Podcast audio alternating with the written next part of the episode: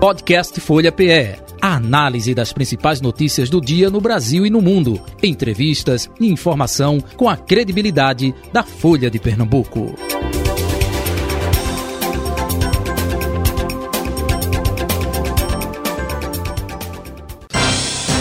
Folha Política. Folha Política desta segunda-feira. Estamos com o cientista político, professor Eli Ferreira, com a gente no Folha Política de hoje. Professor Eli Ferreira, bom dia, prazer tê-lo aqui, seja bem-vindo. Bom dia, Jota. Bom dia, Carol. Bom dia, os ouvintes. Professor Eli Ferreira, o que a gente pode eh, trazer com relação a tudo isso que aconteceu eh, no dia de ontem, lá em Brasília, inclusive eh, não é algo que se já se vinha prevendo não é? é? já se falava no efeito é, 6 de janeiro de 2021, é, com relação à invasão do Capitólio lá nos Estados Unidos, que a cartilha era a mesma, o processo era o mesmo, sendo que, diferentemente, naquela ocasião, o Donald Trump é, era ainda o presidente dos Estados Unidos da América, e aqui o Bolsonaro já é ex-presidente. A expectativa era no dia de posse do presidente Lula, no dia 1 de janeiro desse ano, não aconteceu por conta do forte esquema de segurança, mas é, uma semana depois veio a acontecer. Era algo já previsível, na sua opinião também, professor de Ferreira? Sim, com certeza. Inclusive, eu tive a oportunidade no programa de ver que o Brasil, caso o presidente Jair, o ex-presidente Jair Bolsonaro fosse derrotado, ele deveria, para o bem da democracia brasileira, ele só deveria perder no segundo turno. Se ele perdesse no primeiro, os desmandes, os saques, as agressões, a depredação pública seria num período muito maior, porque iria começar do início do mês de outubro, se estender por um tempo muito maior. Então, ainda bem que quando essa derrota ocorreu, ocorreu no segundo turno. Entendi. É, é, professor, agora, é, na abertura do programa, eu disse é, o aspecto negativo, claro, não precisa nem repetir tudo isso que aconteceu ontem. Agora, ao mesmo tempo, a gente percebe um aspecto positivo. J. Batista, qual é o aspecto positivo dentro, é, dentro de tudo isso que está acontecendo? O fortalecimento da nossa democracia, não é? Porque o presidente Lula, ontem mesmo, já à noite, foi no Palácio é, do Planalto, não é? É, hoje pela manhã disse que vai despachar lá no Palácio do Planalto para demonstrar justamente que uh, o poder executivo continua é, é, comandando a nação. Idem para o STF, que é, vai é, despachar no prédio anexo. Inclusive, teve a reunião do presidente Lula com a ministra Rosa Weber, que preside o STF, hoje pela manhã, nesse anexo. E o presidente do Congresso Nacional, Rodrigo Pacheco, convocação extraordinária para que o Congresso também possa eh, mostrar eh, esse fortalecimento. Ou seja, o lado positivo é esse. As instituições estão funcionando, professor? Ainda bem, né? Que por mais que existam interesse em destruir a democracia brasileira, manchar a história da democracia brasileira, ela vem demonstrando robustez. E aquela que é muitas vezes atacada a nossa Constituição de 88, isso mostra que ela tem, antes de tudo, o princípio democrático, o princípio republicano está funcionando nesta hora difícil em que o Brasil está enfrentando. Carol Brito. É, professor, como é que o senhor analisa o dia seguinte após as manifestações? Porque hoje, logo pela manhã, é, já teve aí uma, uma tentativa de bloquear, na verdade foi bloqueada a Marginal Tietê, lá em São Paulo, e também há é, uma série de convocações em todo o país de manifestações de partidos é, e lideranças de esquerda. É, como é que o senhor vê o dia seguinte e o que é que a gente pode esperar para o país nos próximos dias? Carol, é praticamente imprevisível a gente dizer o que é que pode acontecer após um cenário como este. Agora, o que a gente precisa observar é que com toda esse, essa confusão, né, esse pandemônio que foi instalado em Brasília, nós podemos observar que mesmo assim existe uma maioria significativa da população brasileira que rejeita esse tipo de comportamento. Porque essa lutar faz bem à democracia, ao contraditório, Ninguém é obrigado a pensar igual ao outro. As pessoas têm liberdade de expressão. Não é liberdade de expressão, aquilo ali é depredação do patrimônio público. Eh, professor, o senhor tocou agora num assunto muito importante e delicado, porque nos últimos meses né, vem se dizendo, não, eu tenho a minha liberdade de expressão, É, é, eu, como cidadão, posso, a Constituição me garante isso. Agora, existe diferença entre liberdade de expressão e criminalidade, não existe? Outra coisa, há um princípio né, do grande pensador inglês John Locke, que tanto defendeu a questão da liberdade, ele dizia, o que é que é liberdade? Liberdade é eu fazer tudo aquilo que a lei me garante.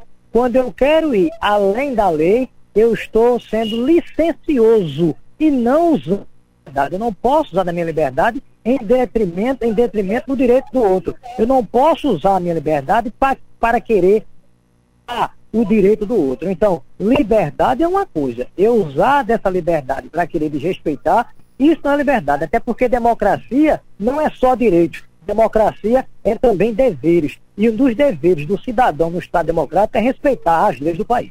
Ok. É, profe... é, Carol, quer a pergunta? É, professor, é, nos últimos meses, né, a gente via que quem é, comandava essas reações, né, essa repressão, esses movimentos, era mais o judiciário, né, e isso rendeu várias críticas, principalmente porque isso ficava concentrado muito na figura do próprio Alexandre de Moraes. O senhor acredita que a partir do momento em que os três poderes foram atacados ontem, vai precisar é, de uma atuação mais firme, tanto do legislativo quanto do executivo, para reprimir esses protestos, professor? O problema, Carol, está na competência. O que, é que o que é que compete a cada poder? Né? O que é que o executivo pode fazer, o que é que é da esfera do legislativo e o que é da esfera do judiciário. Agora, o que me estranha é que dentro da esfera do judiciário, aí eu falo da alta corte, praticamente Alexandre Moraes estava só até o momento. É, praticamente ele vem tomando para si as decisões e a gente não vê, em regra, os outros ministros se posicionarem.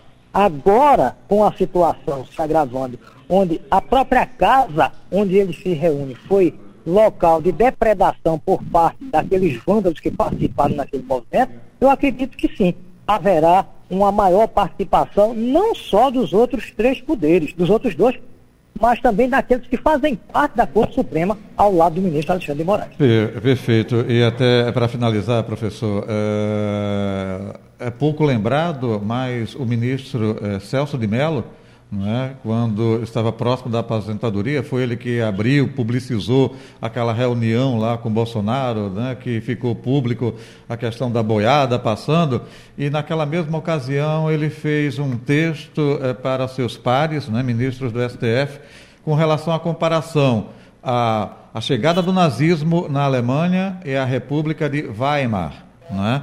É, e isso a gente vivenciou, sendo que, infelizmente, a gente não tem a mesma, é, é, é, o mesmo parâmetro do que a história do nazismo e de Weimar representa para uh, o país alemão, né? Uh, eles já são ressabiados por conta disso. A gente aqui viu, como se diz popularmente, a barba do uh, vizinho arder e não colocou a gente de molho. Ainda bem que o presidente, ou melhor, o ex-presidente Jair Bolsonaro não estava no poder porque é, agora a gente estaria é, literalmente dentro de um alto golpe, né? É, Jota, eu creio que os ouvintes da Rádio Folha devem ter ciência disso, que há cerca de três semanas, ou seja, no, no ano passado, o Estado alemão prendeu vários Isso.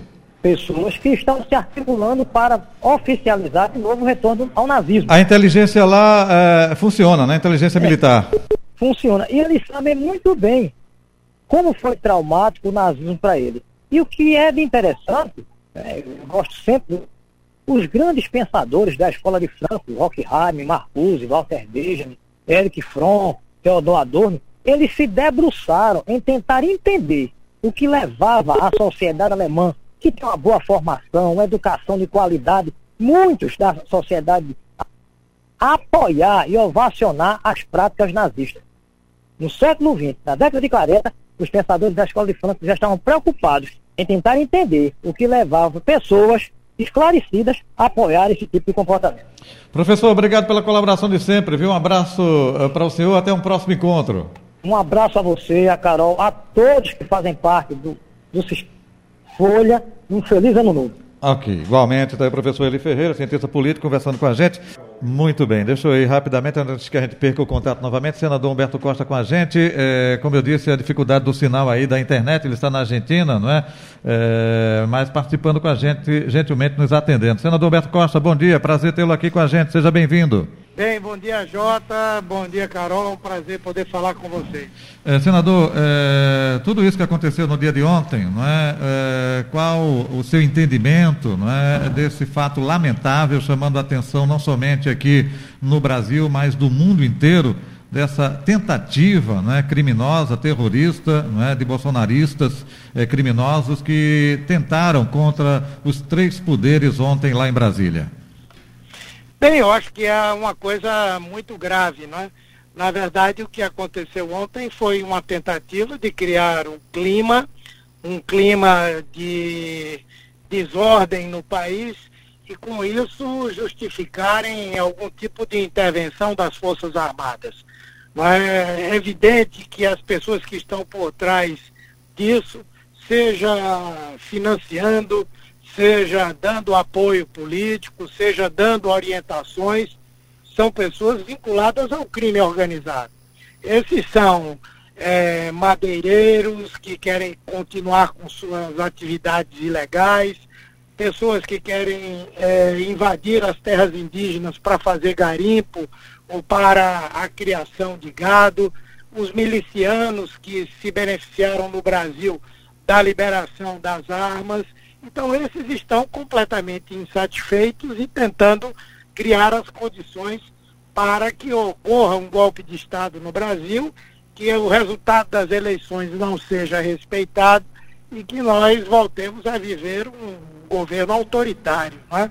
E eu creio que a reação da população, a reação dos poderes foi uma reação firme até o presente momento e temos que reforçar isso porque o maior patrimônio que nós temos hoje no nosso país é a nossa democracia.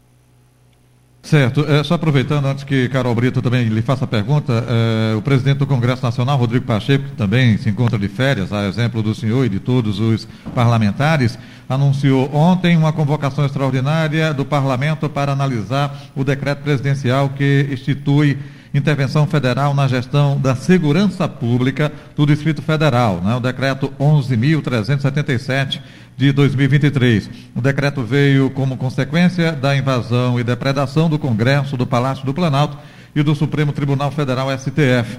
É, como é que está justamente o senhor e, claro, né, é, recebendo aí essa convocação? É importante no momento como esse mostrar austeridade, ou seja, que os poderes estão funcionando, senador? Com toda certeza, né? Nós vamos ter aí uma nota conjunta dos é, presidentes dos três poderes. Isso é uma coisa importante para mostrar a harmonia entre os poderes e o repúdio a esse tipo de vandalismo político, né? Por outro lado, é, com esse pedido de intervenção federal na segurança pública do Distrito Federal, cabe ao Congresso Nacional, é, num espaço de tempo curto, 24 horas, definir pela autorização ou não para a realização dessa intervenção, muito embora os efeitos já sejam imediatos, já há uma intervenção sobre a segurança pública do Distrito Federal e nós é, vamos, o mais rapidamente possível, tomar essa decisão.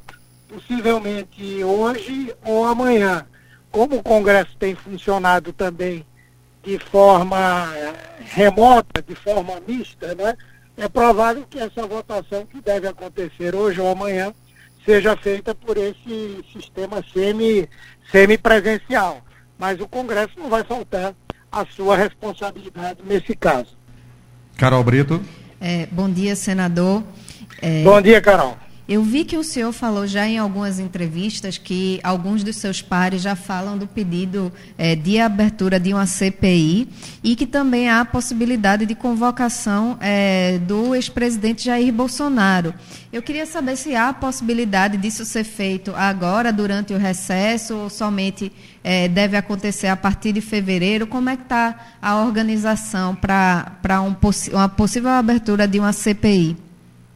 Bem, essa convocação extraordinária, ela vai se limitar muito provavelmente a temas emergenciais, entre eles esse da aprovação da intervenção federal na segurança pública do Distrito Federal. Né?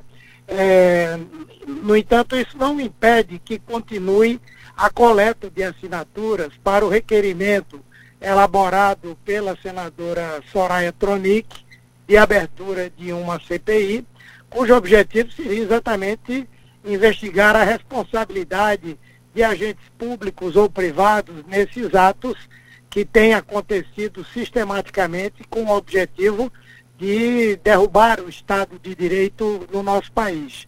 Essas assinaturas vão sendo coletadas agora para que a CPI possa se instalar no início dos trabalhos legislativos a partir é, do mês de fevereiro.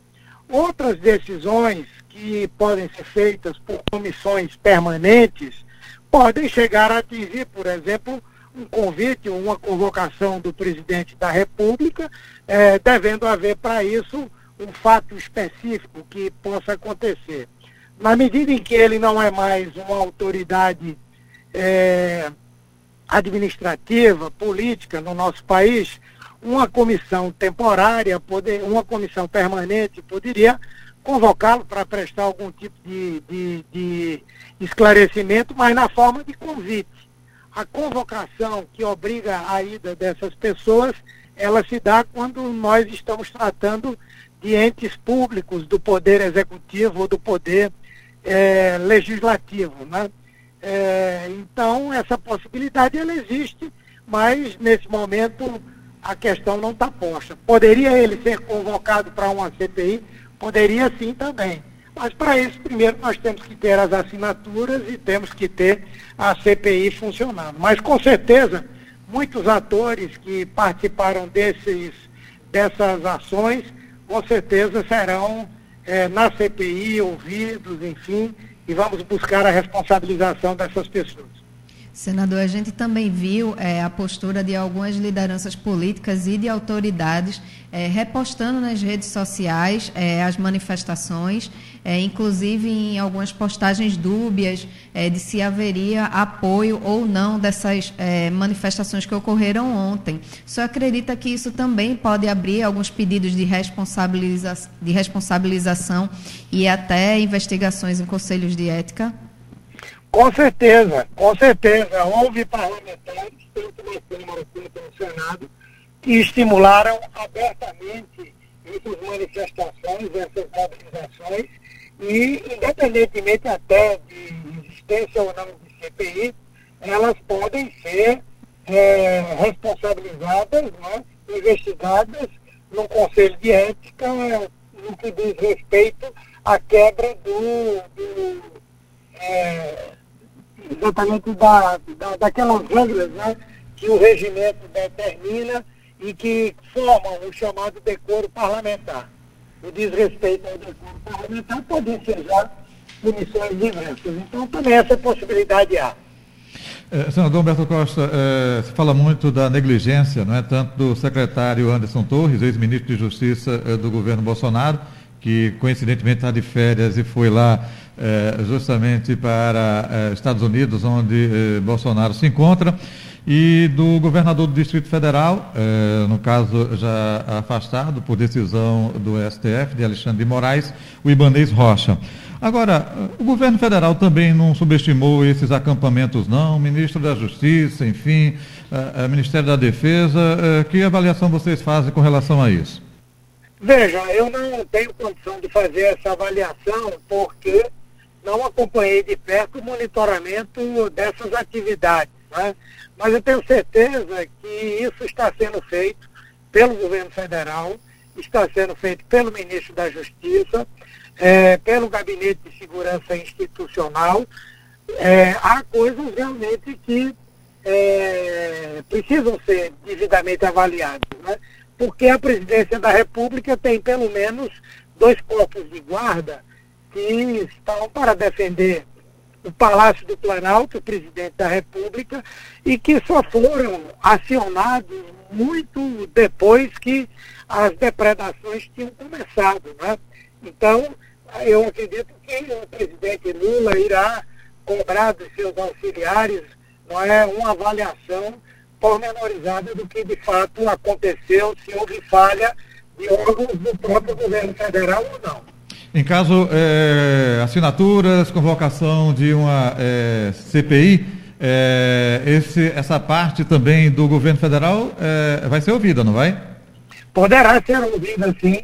A depender do, do cabeçalho dessa CPI, aquilo que é demandado pela autora do requerimento, é, com certeza o espectro de investigação pode ser muito amplo e atingir, inclusive, é, a investigação se houve ou não algum tipo de omissão ou de negligência ou de desconhecimento ou de boicote até é, de pessoas que podem é, estar na estrutura da segurança do, do, do governo federal, mas que na verdade tem vínculos políticos com essas forças ultra-reacionárias, ok?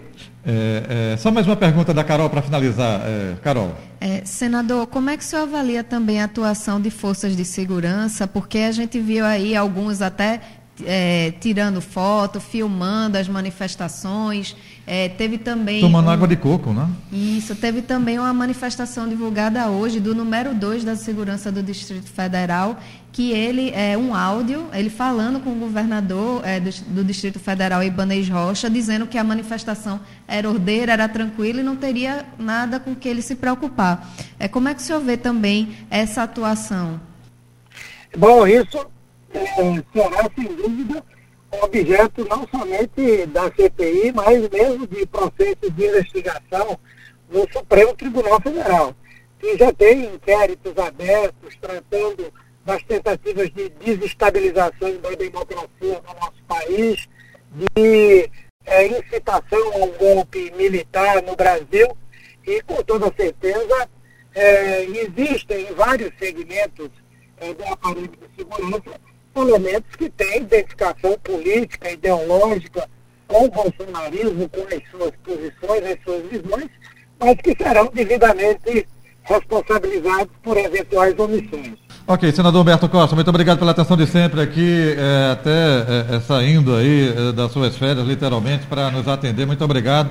Um abraço, tudo de bom e, e, e boa sorte aí nesse trabalho que o senhor está é, é, realizando junto com seus pares lá no Senado Federal para a tentativa né, de avaliar isso mais profundamente com relação a tudo isso que aconteceu no dia de ontem. Um abraço, tudo de bom, viu?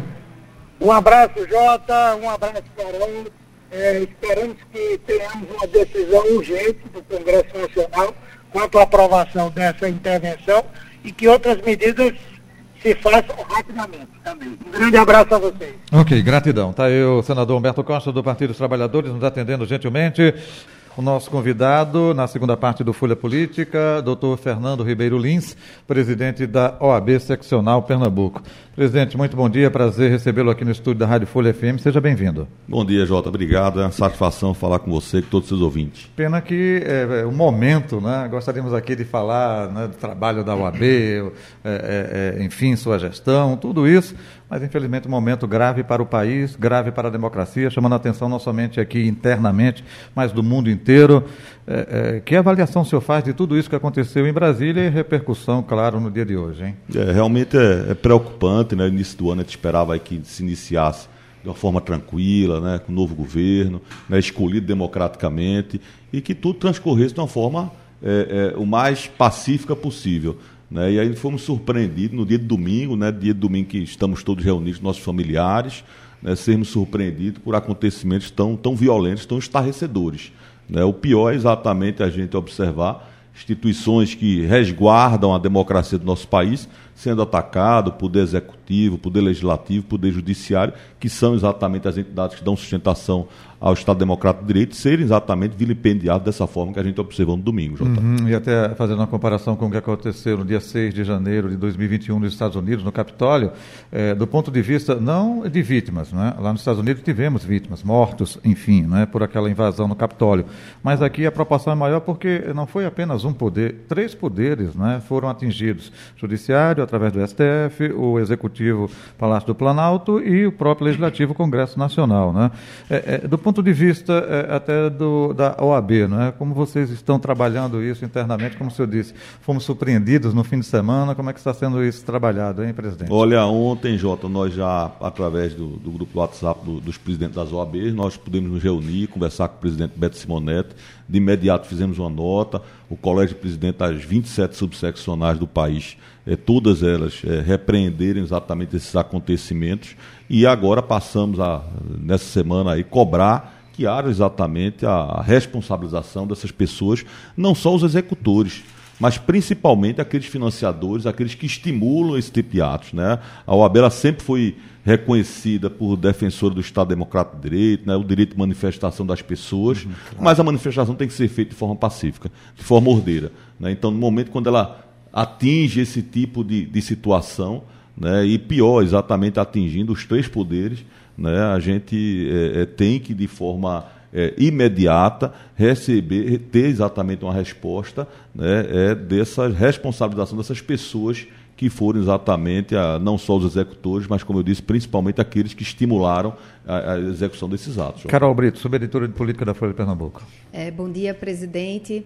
É, essas pessoas que compartilharam muitas vezes vídeos é, estimulando esses atos, é, a gente viu, por exemplo, é, muitas pessoas até políticos que não estavam nas manifestações também compartilhando alguns vídeos dessas manifestações. Essas pessoas podem ser responsabilizadas? Ah, claro. Não, não só os executores, como eu falei, mas essas pessoas que estimulam exatamente movimentos como esse, movimentos golpistas, que vão de encontro ao Estado Democrático de Direito, que vão de encontro ao novo governo eleito, que foi eleito de forma democrática, queira ou não queira, gosta ou não gosta, o governo é exatamente esse e tem que ser respeitado.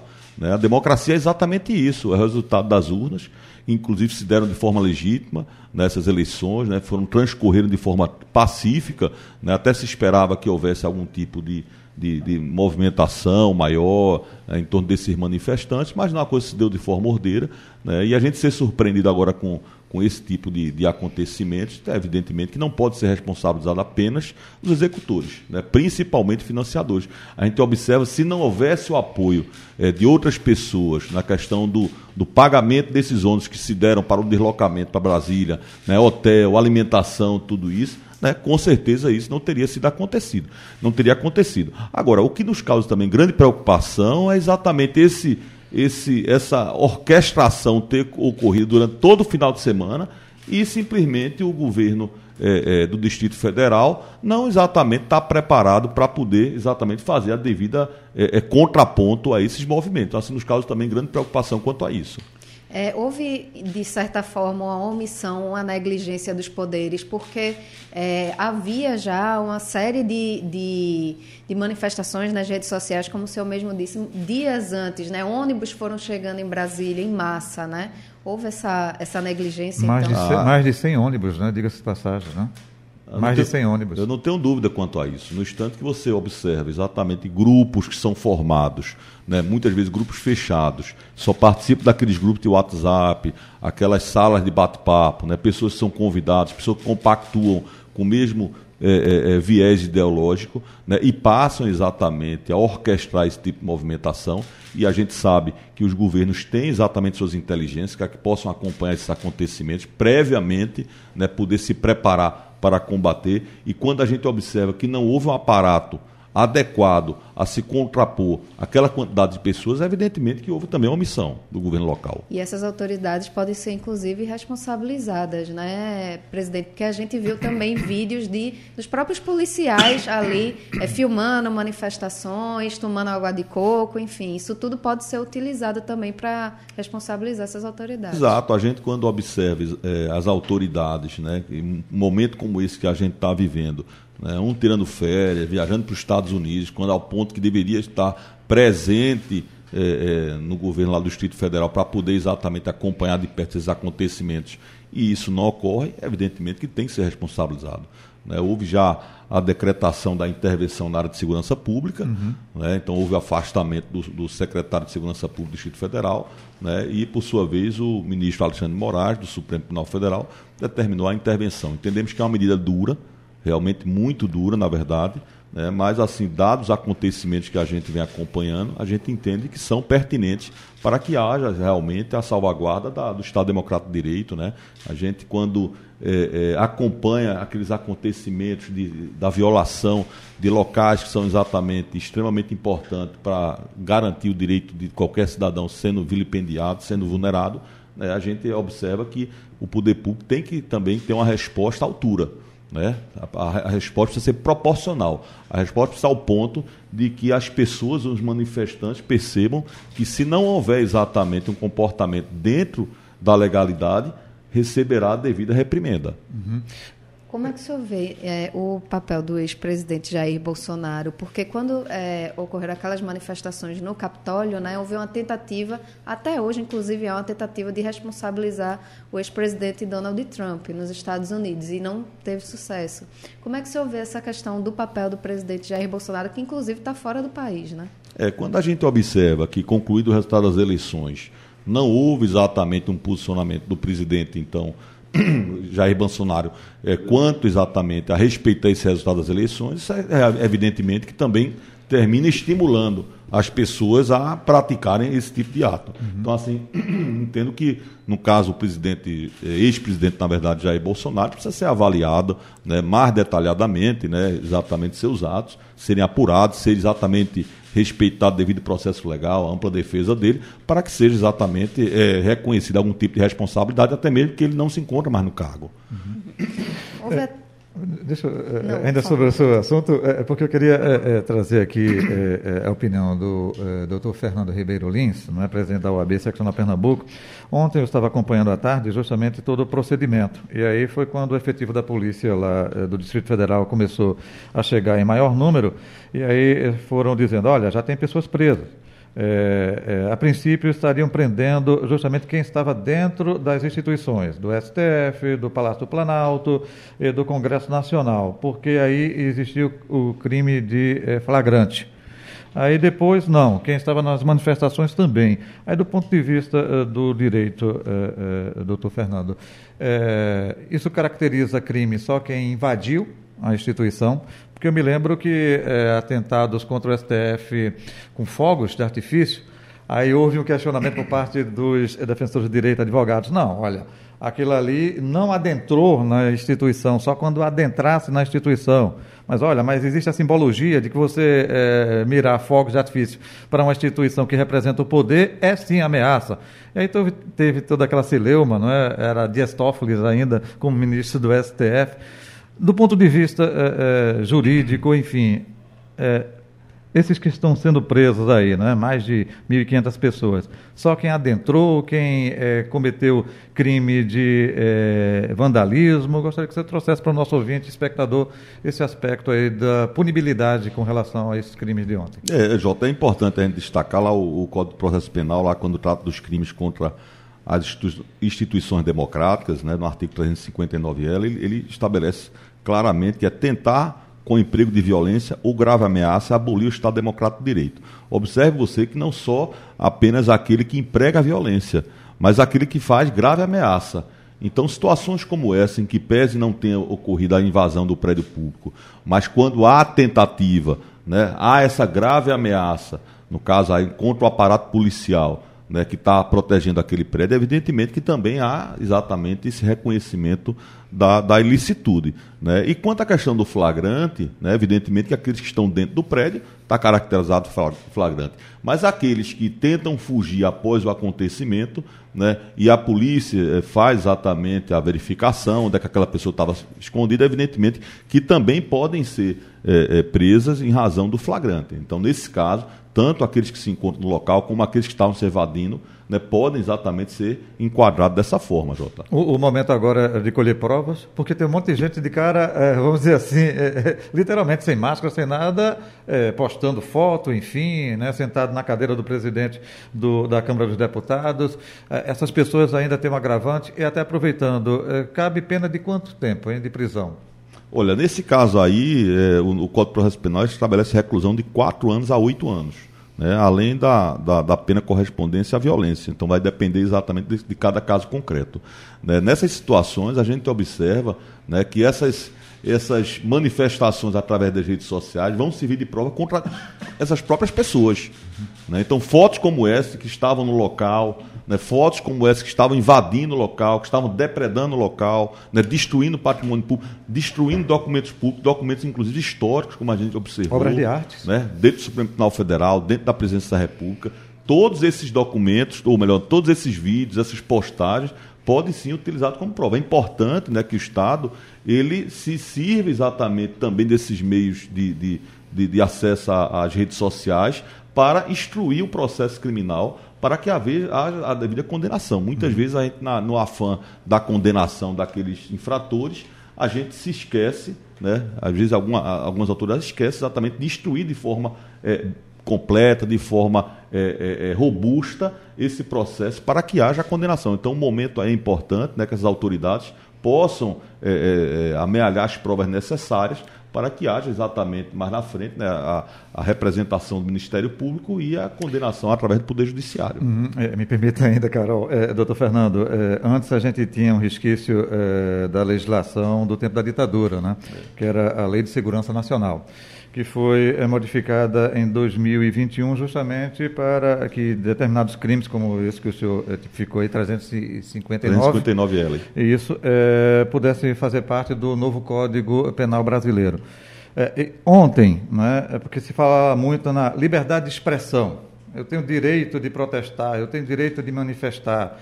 É, o que é liberdade de expressão, o que é crime, e essas pessoas ontem, criminosas, é, golpistas, terroristas também? Olha, evidentemente que sim. Você é, é, postular né, intervenção é, no governo federal, né, através de um, de um golpe militar, ou um golpe até mesmo popular, evidentemente que você está, é, sim, sim, configurado como um crime. É importante a gente destacar que aquelas manifestações pacíficas, ordeiras, né, que se dão exatamente muitas vezes através de, de acontecimentos é, de sindicatos, de, de, de grupo de pessoas, né? desde que ela se dê de forma ordeira, evidentemente que tem que haver o respeito. Né? Mas no instante que se passa a haver, como a gente observou em alguns movimentos, né, é, perante os quartéis, de fechamentos de avenidas, né, de, exatamente criando dificuldade na circulação de pessoas, pessoas que precisavam exatamente é, se deslocar para determinados... de ir vir, né? Exatamente. Então, nesses casos aí, é evidentemente que está caracterizado né, quando você extrapolou o direito de manifestação. Né? E principalmente também naqueles casos em que você postula, que você vai de encontro, você tenta abolir o Estado Democrático de Direito. Né? Afinal de contas, é, é a, a, forma de funcionamento do nosso país, né? Federação, república, ela se deu através de uma Constituição Federal de 1988, que foi construída, que foi exatamente é, é, é, confeccionada através dos nossos representantes legais, representantes escolhidos pelo, pelo povo através daquela Assembleia Constituinte. E para que haja exatamente a alteração de qualquer tipo, qualquer termo dessa nossa Constituição, evidentemente tem que se dar também através da nova Assembleia Constituinte. Uhum. Então não se permite de forma alguma né, que haja mudança dessas, dessa forma de governo, dessa forma de escolha dos nossos representantes, através de outra forma que não, através de uma Assembleia Constituinte. Então, só recapitulando, a Lei de Segurança Nacional foi extinta e todos esses crimes estão no Código Penal Brasileiro. É exatamente, é, é uma forma de exatamente modernizar e a, e a, a, configuração desses crimes que hoje a gente verifica. Perfeito. Carol. É, presidente, há um debate também muito forte sobre essas manifestações, esses acampamentos que ficam na frente dos quartéis. É, como é que o senhor vê também essas manifestações e as tentativas de tentar aí é, reprimir esses, essas, esses protestos? É, o que a gente observa é que alguns desses locais passaram a ser focos de organização desses movimentos, movimentos violentos, né, movimentos de invasão, e a gente não pode permitir. Né? O que me causa até é, grande preocupação, é, e no caso especificamente lá de Brasília, é se você tem exatamente esse serviço de inteligência. Né? A gente ontem observou alguns vídeos é, postado até mesmo por alguns manifestantes, que falavam que iriam ser feitas invasões a prédios públicos. E mesmo com esse tipo de verificação, com esse tipo de apuração, você não ter o, redo, o redobramento dessas cautelas, o redobramento do policiamento, a gente quando observa é, um determinado momento, é, os manifestantes é, chegando já à frente do Congresso Nacional com um pequeno aparato policial. Né? Então, se há exatamente esse acompanhamento através de serviço de inteligência, evidentemente que o governo deveria sim é, ter combatido de imediato. E o que temos observado é que alguns desses locais em que os manifestantes têm se reunido é exatamente com o propósito de poder exatamente preparar previamente esse tipo de, de manifestação que, não tenho dúvida, quanto à configuração como ato antidemocrático. Carol. Antes de entrevistá-lo aqui, a gente entrevistou uh, o professor Eli Ferreira, cientista político, ele lembrou o caso da Alemanha, recentemente, não é, que foram detectados pelo serviço de inteligência é, é, movimentação é, nazistas, fascistas, e prenderam né, um número assim, fantástico de pessoas que estavam tentando até invadir o parlamento alemão. Aqui se fala de inteligência, inteligência policial, inteligência de segurança, mas me parece que a inteligência não está tão apurada assim não para tentar prever. É mais a questão corretiva do que preventiva, né? É verdade, Jota. É uma situação a, a, que você relatou aí que bem demonstra quando um bom serviço de inteligência é realizado. Ou seja, previamente se conseguiu se conter né, nazistas que postulavam exatamente pela, pela questão da, da, da retomada daquele governo que houve exatamente na, na época do, do Hitler.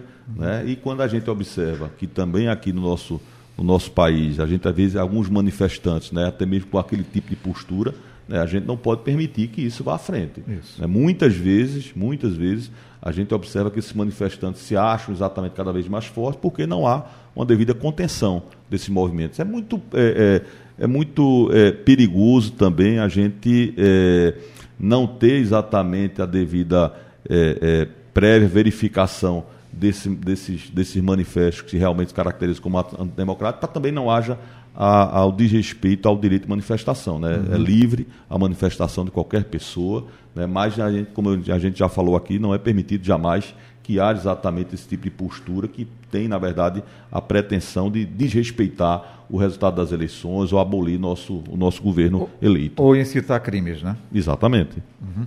É, presidente, a gente viu é, hoje um áudio divulgado do número 2 da Segurança do Distrito Federal, em que ele, em, em, um comunicado com o governador Ibanez Rocha, ele afirma que as manifestações eram pacíficas e que estaria tudo controlado. Ele pode ser responsabilizado também por negligência? Acredito que sim, né? Quando a gente verifica que os acontecimentos são completamente diferentes daquilo que ele relatou ao governador, é, me parece que houve, na verdade, até mesmo o governador foi induzido, induzido a erro. Né? Então, assim, evidentemente que a, a, questão precisa ser melhor analisada. Né? Observamos apenas um áudio que foi circulou ontem nas redes sociais, na, nos jornais, né? mas a, me, me, parece que sim, né? realmente houve uma responsabilização, é, ou melhor, deve haver uma responsabilização daquela, daquela autoridade, que o que ele relata ao governador é uma situação completamente diversa do que a gente verificou nas ruas, principalmente em razão do grande número completamente desproporcional de que passaram exatamente aí para Brasília com aquele propósito de realizar aquelas manifestações. E pior ainda quando observa-se que o aparato policial é completamente desproporcional à necessidade de se manter a ordem naquele local. É, presidente, como é que se dá essa investigação dos financiamentos desses acampamentos e desses atos? Porque é o que, se, o que chega à imprensa é que, por exemplo, há muitos grupos de WhatsApp em que, esse, em que esses é, manifestantes se organizam. É, há como a justiça entrar nesses grupos, por exemplo, do Telegram, e investigar e ter algum tipo de infiltração é, para saber de onde está vindo esse dinheiro? Evidentemente que sim. Isso aí é através de uma decisão judicial se pode saber a quebra do sigilo dessas comunicações, da mesma forma que ocorre com, a, com as questões do, dos telefones.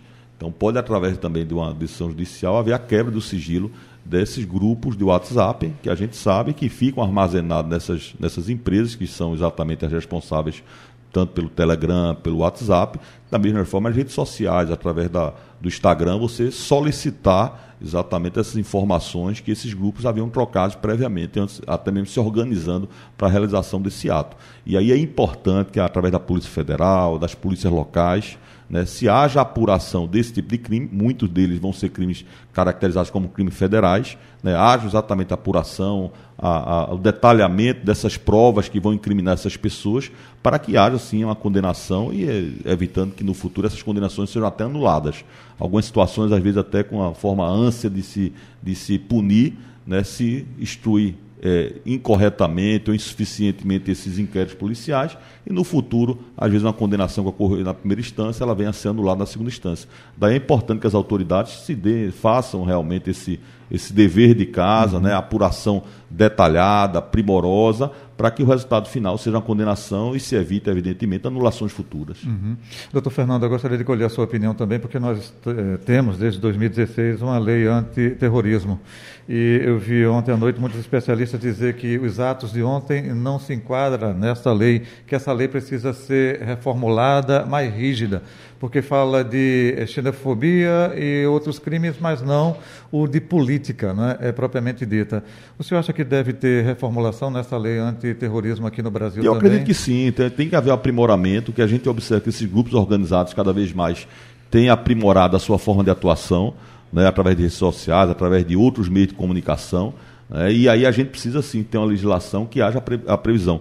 É, como você colocou aqui bem no início, Jota, realmente houve recentemente a mudança do nosso Código de Processo Penal, foi exatamente com esse propósito, de haver adequação às novas práticas que a gente tem observado desses grupos criminosos. Uhum. Como o senhor avalia a atitude, eu vou dizer dele, mas não é só dele, né? é do STF, mas a atitude de Alexandre de Moraes. Eu digo isso porque é, muitos o defendem, muitos o criticam também, às vezes até por uma imposição, é, e classificam como é, ativismo judiciário, enfim. É como se eu a atitude de Alexandre de Moraes é, nesta situação, não é? foi ele que determinou o afastamento do governador Ibanez Rocha, lá do Distrito Federal. É, é, ele também que está à frente de acabar com essas manifestações né, em frente aos quartéis no Brasil inteiro. Como o senhor vê a atitude do ministro Alexandre de Moraes? Olha, é, nós temos algumas críticas a, alguma forma de atuação do Supremo Tribunal Federal. No meu entendimento, a atuação do Supremo deve se dar de forma coletiva, né, se dá apenas em situações excepcionais as decisões monocráticas, as decisões individuais. Afinal de contas, é, é, o Supremo Tribunal Federal ele fala através do seu colegiado. São, são os 11 ministros que devem exatamente uhum. se pronunciar. Há exatamente outras cortes constitucionais é, é, pelo mundo afora de que uma decisão como essa, para ser exatamente colocada em prática, ela precisa ser referendada pelos demais ministros.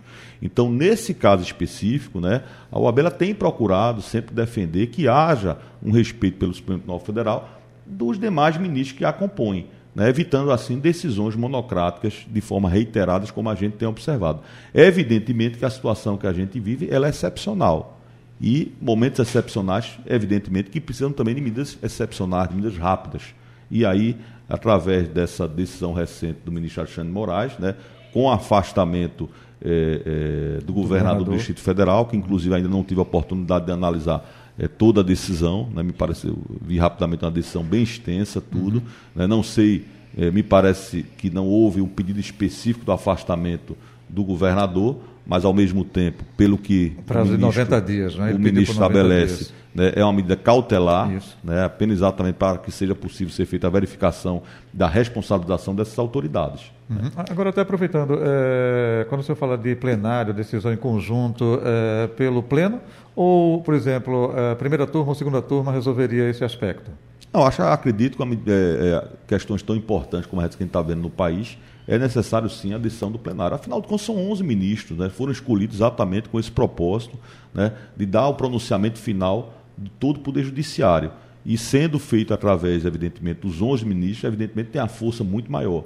Né, uma composição formada por ministros com convicções, com origens, com formações diferentes, e a decisão colegiada, evidentemente, que ela, é, ela, ela termina sendo muito mais acertada do que uma decisão individual. Uhum. É, Jota, você perguntou sobre a postura de Alexandre de Moraes, uhum. mas há também é, um questionamento sobre a postura do Procurador-Geral Augusto Aras, porque muitas das medidas que Alexandre de Moraes toma de ofício deveria, deveriam ser provocadas por ele. E há também o questionamento de que haveria uma omissão aí também do procurador em tomar essas medidas e investigar esses atos que ocorreram recentemente. Como é que o senhor avalia essa postura do procurador? É, realmente tem, a gente tem observado que em algumas situações há, há certa inércia do, da, Procuradoria da República, né, do Procurador-Geral, né, nesses casos graves que a gente tem observado, uma certa inércia que termina exatamente descambando para uma certa é, é, atos como esse que a gente tem observado, já que não houve repreensões, simplesmente é, esses manifestantes se sentem confortáveis. Agora, realmente, é, nessas situações em que o ministro tem tomado iniciativa, também assim nos causa grande preocupação. Uhum. Né? O Poder Judiciário ele não tem a competência para investigar e para ofertar a denúncia. Né? Na verdade, são competências tanto da polícia como do Ministério Público. Né? O nosso sistema é, é, judiciário brasileiro né, ela divide muito bem isso, ou seja, o poder de investigação deve se dar através da polícia, o poder ofertar a denúncia deve se dar através do Ministério Público e o julgamento final através do Judiciário. E no instante que você tem uma confusão dessas atividades, nos causa grande preocupação e que não haja devida isenção, tanto na apuração dos fatos, como no oferecimento da denúncia e no julgamento final. Uhum. Eu não sou defensor do direito, mas se fala muito porque quando existe ameaça ao próprio sistema judiciário, né, o STF, aí teria essa é. É, é, brecha para que pudesse acontecer o que aconteceu no tempo do Dias Toffoli, né? Exatamente. É, é, é, por ofício, né? Até na, se, houve na época do, do, do, inquérito do fim do mundo, né, que assim foi classificado pelo então ministro Marco Aurélio, né, que era exatamente o fato do próprio é, é, Supremo investigar e o próprio Supremo fazer depois o julgamento. Então, assim, isso nos causa grande preocupação, já que a gente vive no Estado Democrático de Direito. Uhum. Ok? Presidente, queremos agradecer a sua vinda e participação aqui com a gente, desejar sucesso, né? E com certeza em outras ocasiões mais amenas estaremos aqui conversando. Prazer recebê-lo aqui eh, em futuros debates, enfim, para falar especificamente sobre a OAB, Seccional Pernambuco, enfim. Mas honra tê-lo aqui, viu? Um abraço, tudo de bom. Jota, Jota uma satisfação falar com você, com Carol, todos aí, todos os ouvintes da Folha. Obrigado. Carol Brito, um abraço e até amanhã, hein? Um abraço, Jota, e até amanhã. Final do Folha Política de hoje. Folha Política. Podcast Folha PE. A análise das principais notícias do dia no Brasil e no mundo. Entrevistas e informação com a credibilidade da Folha de Pernambuco.